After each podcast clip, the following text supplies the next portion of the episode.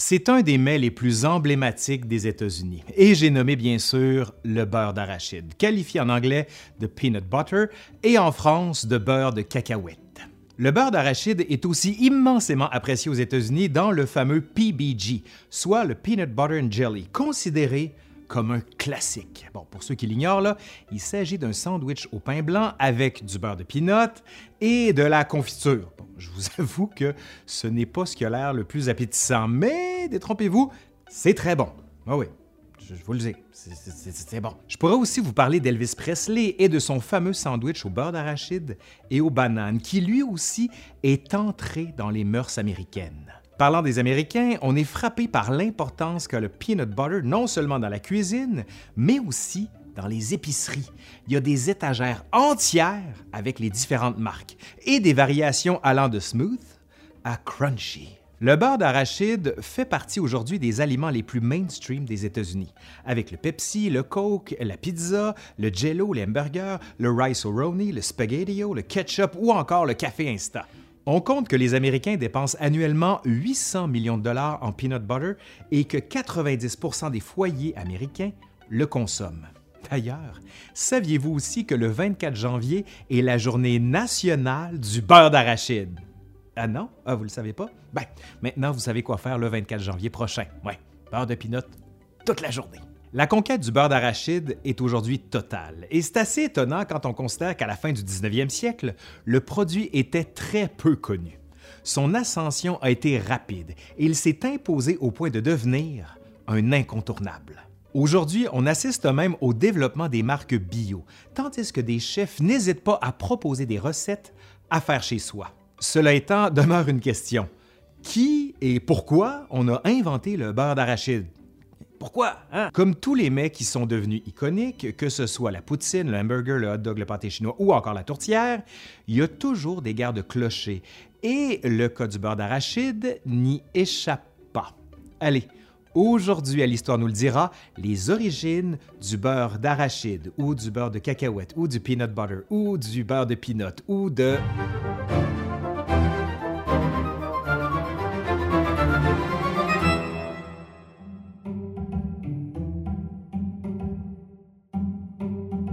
L'arachide a une très longue histoire. Les plus anciennes traces archéologiques nous ramènent il y a plus de 7000 ans. Cultivée en Amérique du Sud, elle va être décrite par les Européens au 16e siècle. Les Espagnols vont peu à peu commencer à la cultiver. En Europe, l'arachide n'arrive pas à s'imposer. On lui préfère les amandes ainsi que les noisettes. Cela n'empêche pas la plante de se répandre un peu partout dans le monde. On compte qu'au 18e siècle, elle est présente dans la majorité des régions tempérées du globe. Au 19e siècle, aux États-Unis, la culture de l'arachide s'impose. Au cours de la guerre de sécession, les soldats confédérés en ont dans leur ration. En 1860, on compte environ 150 000 boisseaux d'arachide aux États-Unis. En 1895, ce chiffre augmente à, tenez-vous bien, 8 millions. L'arachide commence à gagner ses lettres de noblesse et de plus en plus d'entrepreneurs entendent la transformer pour en faire divers produits. Un de ceux-là, le peanut butter. Une des premières mentions qui s'apparente à du beurre d'arachide se trouve à Montréal. Oui, oui, au Québec, ici. En effet, le pharmacien montréalais Marcellus Gilmore Edson a déposé un brevet en 1884 pour un peanut candy. Edson a eu l'idée de faire chauffer et broyer les arachides à 100 degrés Fahrenheit afin d'obtenir un liquide épais. Une fois refroidi, comme il le dira, il a réussi à obtenir, et je le cite, une consistance semblable à celle du beurre, du saindoux ou de la pommade. Si le premier brevet semble venir de Montréal, ce dernier a bien été déposé aux États-Unis. Et c'est aux États-Unis que la conquête va se faire. Comme tout semble être une histoire de brevet et de celui qui l'a déposé en premier, jetons un coup d'œil de ce côté-là. Une autre version concernant le beurre d'arachide est celle de John Harvey Kellogg. Oui, celui dont j'ai déjà parlé juste ici. Kellogg va gagner en notoriété alors qu'il devient le médecin en chef du sanatorium de Battle Creek dans le Michigan. Comme de nombreux sanatoriums à l'époque, celui de Battle Creek est financé et régi par une église. Ici, l'église adventiste du septième jour, dont Kellogg était membre. Les adventistes gèrent alors quelques 800 hôpitaux, cliniques, dispensaires, orphelinats, ainsi que des centres de bien-être et des restaurants végétariens à travers le monde pour enseigner et soigner. À la fin des années 1890, John Kellogg et son frère Will fondent la Sanitas Food Company. OK, mais le beurre d'arachide dans tout ça. OK, un instant, calmez-vous, j'arrive, j'arrive. Il y a deux versions. John Crampner, dans son Creamy and Crunchy and Informal History of Peanut Butter, The All American Food, raconte les différentes versions. La première version voudrait que Kellogg aurait réprimandé un employé parce que ce dernier aurait fait griller des arachides dans le four du sanatorium. L'employé, furieux, serait retourné chez lui et aurait écrasé les arachides grillés avec un marteau. La seconde version, plus probable, veut que Kellogg ait réalisé que certains de ses patients aient de la difficulté à digérer les arachides. Plutôt que de les faire cuire à la vapeur, comme on le faisait alors, le médecin aurait décidé de les faire griller, ce qui les aurait rendus plus digestes. Il dépose un brevet pour son procédé, le Food Compound. Ouais, pas très clair quand même comme notion de brevet. Deux autres brevets suivront, mais à aucun moment Kellogg ne déposera de brevet pour le beurre d'arachide. Ce dernier écrivant, et je le cite, It was a thing the world ought to have. Let everybody that wants it have and make the best use of it. Il faut quand même rappeler que le beurre d'arachide à cette époque-là est le fait des classes supérieures. Il est cher parce que son coût de production est élevé. L'historien Andrew F. Smith raconte, et je le cite, Dainty tea rooms and high class restaurants proudly announce that their salads, sandwiches, and soup were made with peanut butter. Peu à peu, cependant, le beurre d'arachide va toucher les classes inférieures, d'autant plus que la mode des sandwichs se répand, et avec elle, la mode des sandwichs au beurre d'arachide. La première mention qui encourage les ménagères à l'étendre sur du pain est d'ailleurs datée de 1896 dans un article du Good Housekeeping. En ce qui concerne le sandwich peanut butter and jelly, on le mentionne pour la première fois en 1901 dans le Boston Cooking School Magazine. Cela étant, c'est pas fini pour les potentiels inventeurs du beurre d'arachide. Ben non, ça serait trop facile. D'autres protagonistes sont appelés à la barre. George Washington Carver a sans doute l'histoire la plus captivante et a longtemps lui aussi été crédité de l'invention surtout après qu'il ait publié en 1916 son How to Grow the Peanut and 105 Ways of Preparing It for Human Consumption. Né esclave, il devient par un concours de circonstances abracadabresque botaniste. Il va avoir une influence déterminante sur la culture de l'arachide aux États-Unis en préconisant une rotation des sols pour le Sud. On y cultive massivement le coton et Washington Carver va proposer d'alterner avec des plantes d'arachide, le tout offrant un complément azoté au sol. Reste que Washington Carver est sans doute un des Noirs américains les plus connus et remporte en 1923 la médaille Spingarn, décernée par la National Association for the Advancement of Colored People. Sa vie est passionnante et méritera elle seule un épisode entier. Un jour, je vais le faire. Cela étant, pour ce qui est du beurre d'arachide, il n'en est pas l'inventeur, du moins selon John Crampner. Le seul brevet que Washington Carver a déposé et qui pourrait le rapprocher de la découverte est un cosmétique à base d'arachide. On constate cependant que la culture de l'arachide va exploser dans la première moitié du 20e siècle. En 1914, on en cultive sur environ 500 000 acres et en 1918, on passe à 4 millions d'acres. Ça, c'est rapide comme progression. Un autre potentiel inventeur est souvent cité, et j'ai nommé George Bailey, qui est né à Philadelphie en 1850.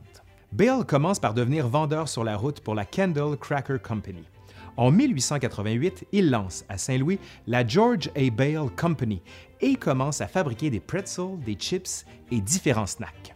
On raconte qu'il a été un des premiers à saler les arachides. Bale affirme avoir développé le beurre d'arachide de concert avec un médecin qui voulait développer un aliment riche en protéines pour ses patients qui ne pouvaient pas manger de viande.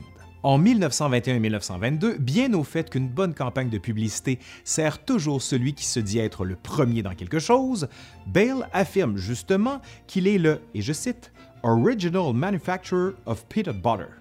Personne à l'époque ne contestant cette affirmation, on a longtemps crédité Bale de l'invention, malgré les brevets et malgré le fait que le beurre d'arachide ait été répandu avant sa prétendue invention. Autre problème avec cette histoire-là, les archives de la compagnie de Bale, qui auraient été, selon lui, données à la St. Louis Public Library ou encore à l'Université du Missouri, qui sont aujourd'hui introuvables.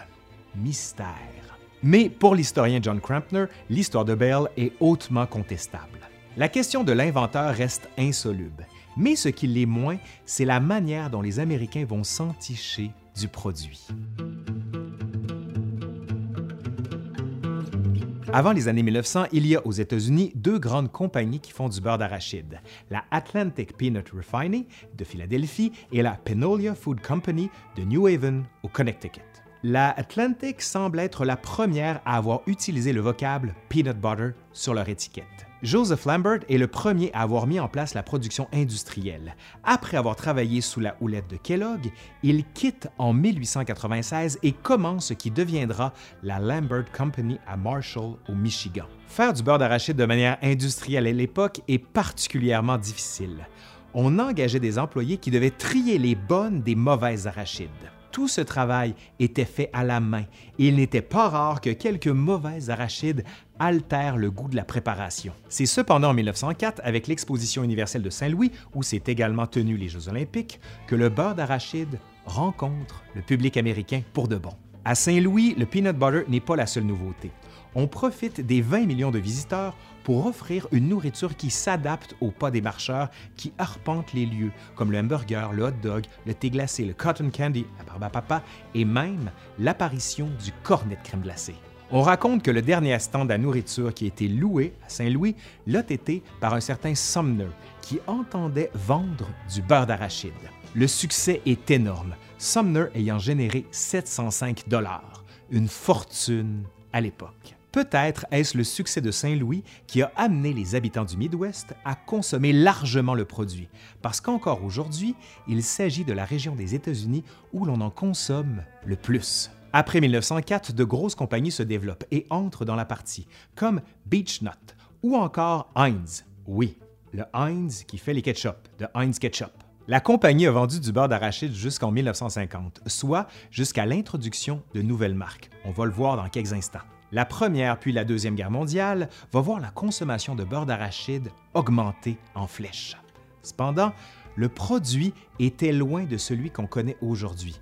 Il n'était pas, comme on dit, stabilisé. Il n'était pas rare qu'il rancisse rapidement ou que l'huile se sépare.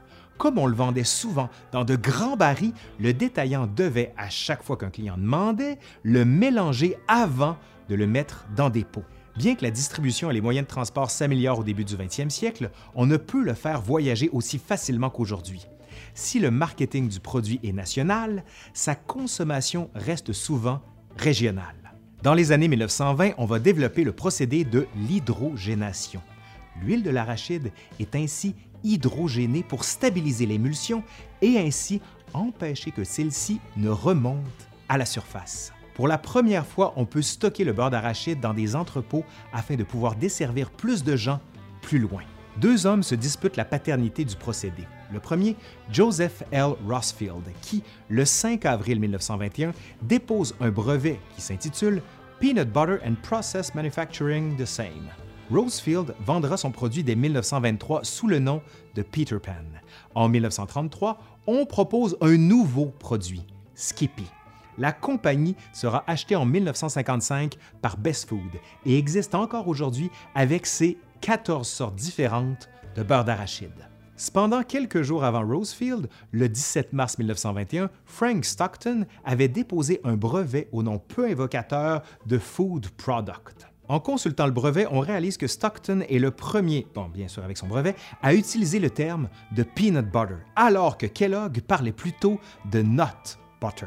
Selon toute évidence, Stockton a vendu ou attribué son brevet à Heinz, qui produisait du beurre d'arachide depuis 1909. À la suite de la crise de 1929, on va présenter le beurre d'arachide comme un produit peu coûteux, riche en protéines. Sa popularité ne fait que grandir, notamment avec des campagnes publicitaires et des coups de marketing qui en font un produit phare des cuisines américaines on va peu à peu laisser tomber les boîtes en métal pour les pots en verre, procédé qui se standardise après la Deuxième Guerre mondiale, avec des étiquettes de couleurs voyantes et attirantes. Justement, pendant la Deuxième Guerre mondiale, avec le rationnement, Skippy a commencé à axer sa campagne sur l'idée, et je cite, You can't find meat, but you can find peanut butter. Dans les années 1950, les publicités de Skippy sont judicieusement placées avec les populaires séries télévisées comme You Ask for It et dans les années 1960 dans Dennis the Menace. En 1963, Rockwell, un des dessinateurs les plus emblématiques de cette époque, va même jusqu'à représenter Skippy, publicité qu'on pouvait voir dans les pages du Saturday Evening Post, le Ladies Home Journal ou encore le American Home. Autre compagnie aujourd'hui iconique de la culture américaine, Jif. Au départ, William T. Young avait conçu son produit Big Top avant de vendre sa compagnie à Procter Gamble en 1955. À la fin des années 50, on va pousser le marketing jusqu'à offrir des verres avec des motifs différents que l'on pouvait bien sûr collectionner et avec, sur le dessus du couvercle, des chansons que l'on pouvait fredonner, telles America. La production de beurre d'arachide ne cesse d'augmenter entre les années 1930 et 1960. Il parvient ainsi à devenir un incontournable de la culture gastronomique américaine, d'où la raison pour laquelle près de 90% des foyers américains en possèdent aujourd'hui. Si vous voulez en savoir plus, je vous suggère fortement d'aller lire le livre de John Crampner sur le beurre d'arachide. Surtout, c'est une histoire américaine là-dedans, mais c'est passionnant. Allez, c'est fini pour aujourd'hui. J'espère que ça vous a plu. Si ça vous a plu, justement, vous savez quoi faire? Un pouce par en l'air, vous commentez, vous partagez, vous allez voir le Patreon. Allez, je suis Laurent Turcot de l'Histoire nous le dira et je vous dis à la prochaine. Allez, bye!